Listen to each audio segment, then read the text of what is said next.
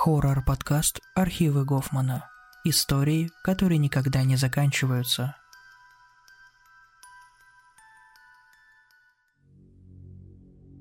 Тридцать часов назад я сел на ночной рейс из Нью-Йорка в Лос-Анджелес.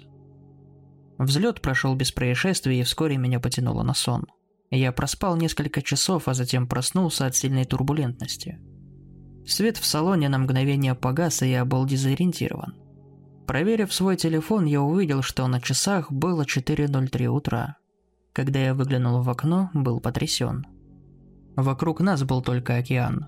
Между Нью-Йорком и Лос-Анджелесом явно его нет. Я нажал на кнопку, чтобы вызвать стюардессу. Во время моего ожидания я пытался убедить себя, что это просто какое-то большое озеро. Я очень испугался, когда эта работница выключила свет – она широко улыбалась, но в то же время слезы текли по ее щекам. «Как я могу вам помочь, сэр?» – спросила стюардесса. Я сразу задал вопрос. «Где мы? И почему мне кажется, что мы летим над океаном?» Она вытерла щеки, чтобы убрать слезы, и ответила. «Сэр, мы приземлимся через час». «Хорошо, спасибо», – поблагодарил я. После того, как она ушла, я снова проверил часы. Ничего не изменилось. Было также 4.03 утра. Я очень удивился, мои часы просто застыли. Открыл свой ноутбук, и там тоже было 4.03 утра. Я вытащил телефон, запустил секундомер и следующие два часа постоянно проверял его.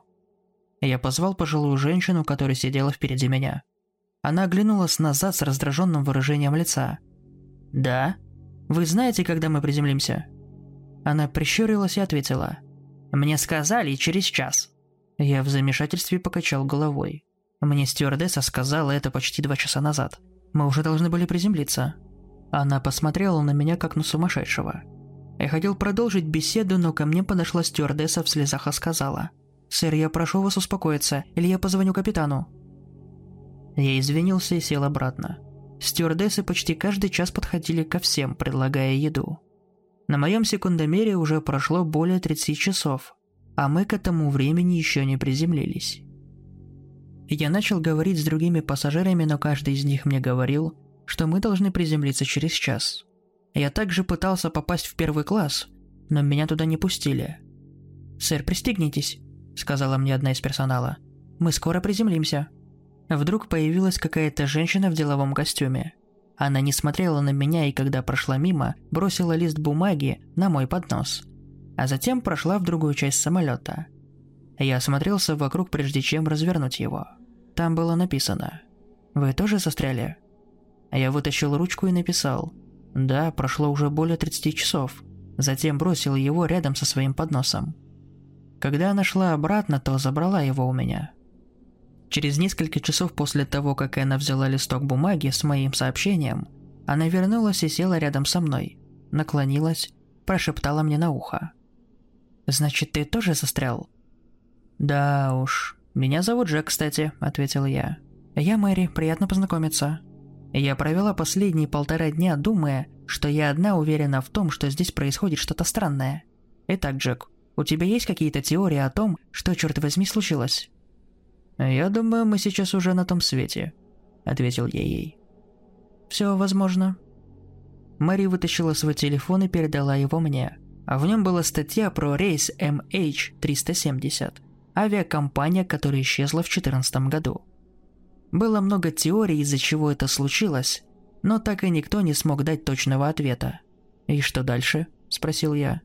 «Не знаю, но, возможно, это случилось и с нами», – сказала она.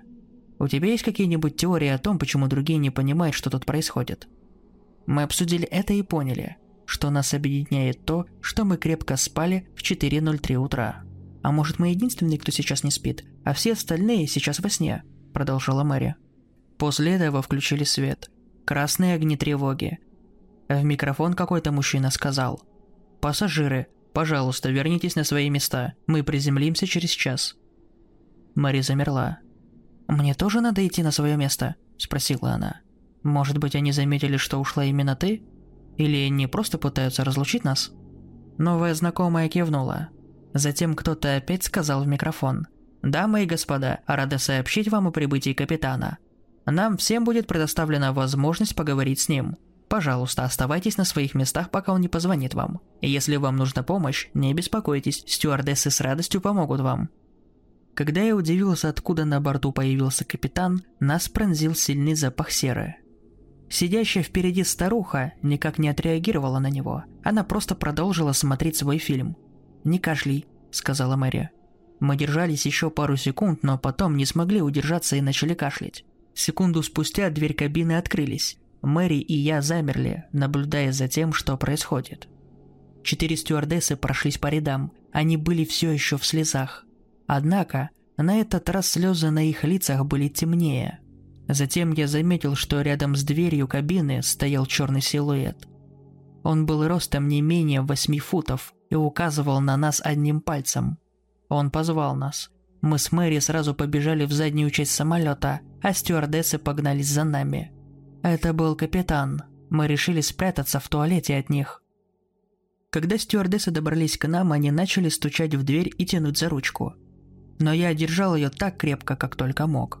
«Извините, но вам обоим нужно поговорить с капитаном», — сказала одна из них. «Джек!» — Мэри закричала. «Джек, помоги!» Так как она была в другом туалете, я никак не мог ей помочь и спустя несколько секунд услышал, как дверь ее уборной приоткрылась. Я хотел бы сказать, что я выпрыгнул и начал бороться с ними, чтобы помочь Мэри, но нет. Я сидел в своем туалете, и через несколько секунд ее крики прекратились. Я сидел еще там 20 минут, думая о том, что они могли с ней сделать. Тот силуэт, который был в передней части самолета, не был похож на человека. Я очень надеялся, что Мэри еще жива. Вокруг была тишина, но я все равно боялся открыть дверь. Мой телефон уже сел к тому моменту. Через некоторое время я все же решился открыть дверь. Свет в салоне был нормальным, и я уже не чувствовал запах серы. Я осторожно вернулся на свое место и чуть не заплакал, когда ко мне пришла стюардесса и дала мне еду. Когда я закончил есть, мои мысли сразу вернулись к Мэри. Что с ней случилось? Я прокрался по проходу к первому классу, пытаясь найти ее. Удивительно, но стюардесс нигде не было видно. Казалось, они просто игнорировали меня. Я увидел ее. Она сидела на своем месте и смотрела в телефон. «Мэри!» Она вытащила наушник и посмотрела на меня с удивленным выражением лица. «Ты в порядке?» – спросил я у нее. «Что они с тобой сделали?» «Извините, мы знакомы?» – поинтересовалась она. Я понял, что она меня не узнала и со слезами на глазах спросил у нее, который час. Она посмотрела на свои часы и сказала, «Сейчас 4.03 утра. Не волнуйтесь, мы через час приземлимся».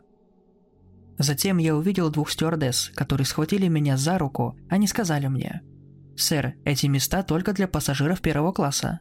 Меня отвели обратно на мое место, где я провел следующие несколько дней. Обслуживающий персонал продолжал кормить нас, но вскоре я начал сходить с ума. Оглядываясь назад, могу сказать, что эти несколько дней были не так уж и плохи, в конце концов. У нас был интернет, и мне было чем заняться. Но спустя 10 дней Wi-Fi просто перестал работать.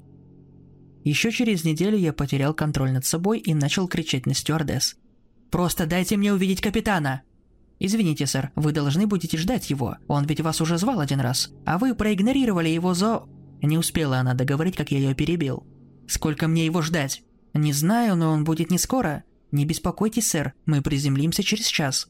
После этого она просто ушла, а моя жизнь превратилась в ад. Я полагаю, что на 30-й день или около того, в момент паники и психоза, я сломал свой ноутбук и телефон. Через два месяца у меня были ужасные боли по всему телу. Я наконец-то пришел к выводу, что если умру, то смогу покинуть эту преисподнюю. Я поднялся на ноги и пошел к запасному выходу. Схватившись за ручку, дернул ее. К моему шоку, дверь открылась легко. Открытая дверь выглядела как портал из этого самолета. Я смотрел на нее и думал, стоит ли оно того. Как вдруг рука стюардессы схватила меня, и я упал назад. Я в приступе гнева просто вырвался и выпрыгнул из самолета. Ветер, который дул мне в лицо, был просто волшебным – Новые ощущения после стольких месяцев, проведенных в одном салоне. Океан подо мной становился все ближе и ближе, и я понял, что хочу еще жить. Но было уже слишком поздно. Я ударился о поверхность воды так сильно и быстро, что все мое тело дернулось в кресле, и я начал кричать. Стюардесса подбежала ко мне, а затем спросила «Вы в порядке, сэр?» Я сжимал руки в кулаки, едва сдерживая себя, чтобы не ударить ее. Но потом понял. Она не улыбалась, она не плакала. Честно говоря, она даже не волновалась за меня. Я потянул правую руку к карману, где я почувствовал свой телефон, который был полностью целым. На часах было 4.04. «Сэр, успокойтесь, мы приземлимся менее чем через час». Я посмотрел на телефон. Там было уже 4.05. Затем я выглянул в окно и заплакал, увидев свет фонарей города, над которым мы пролетали. Приземлившись примерно через 40 минут, я даже не могу объяснить, что это было. Я жив, я свободен, все хорошо.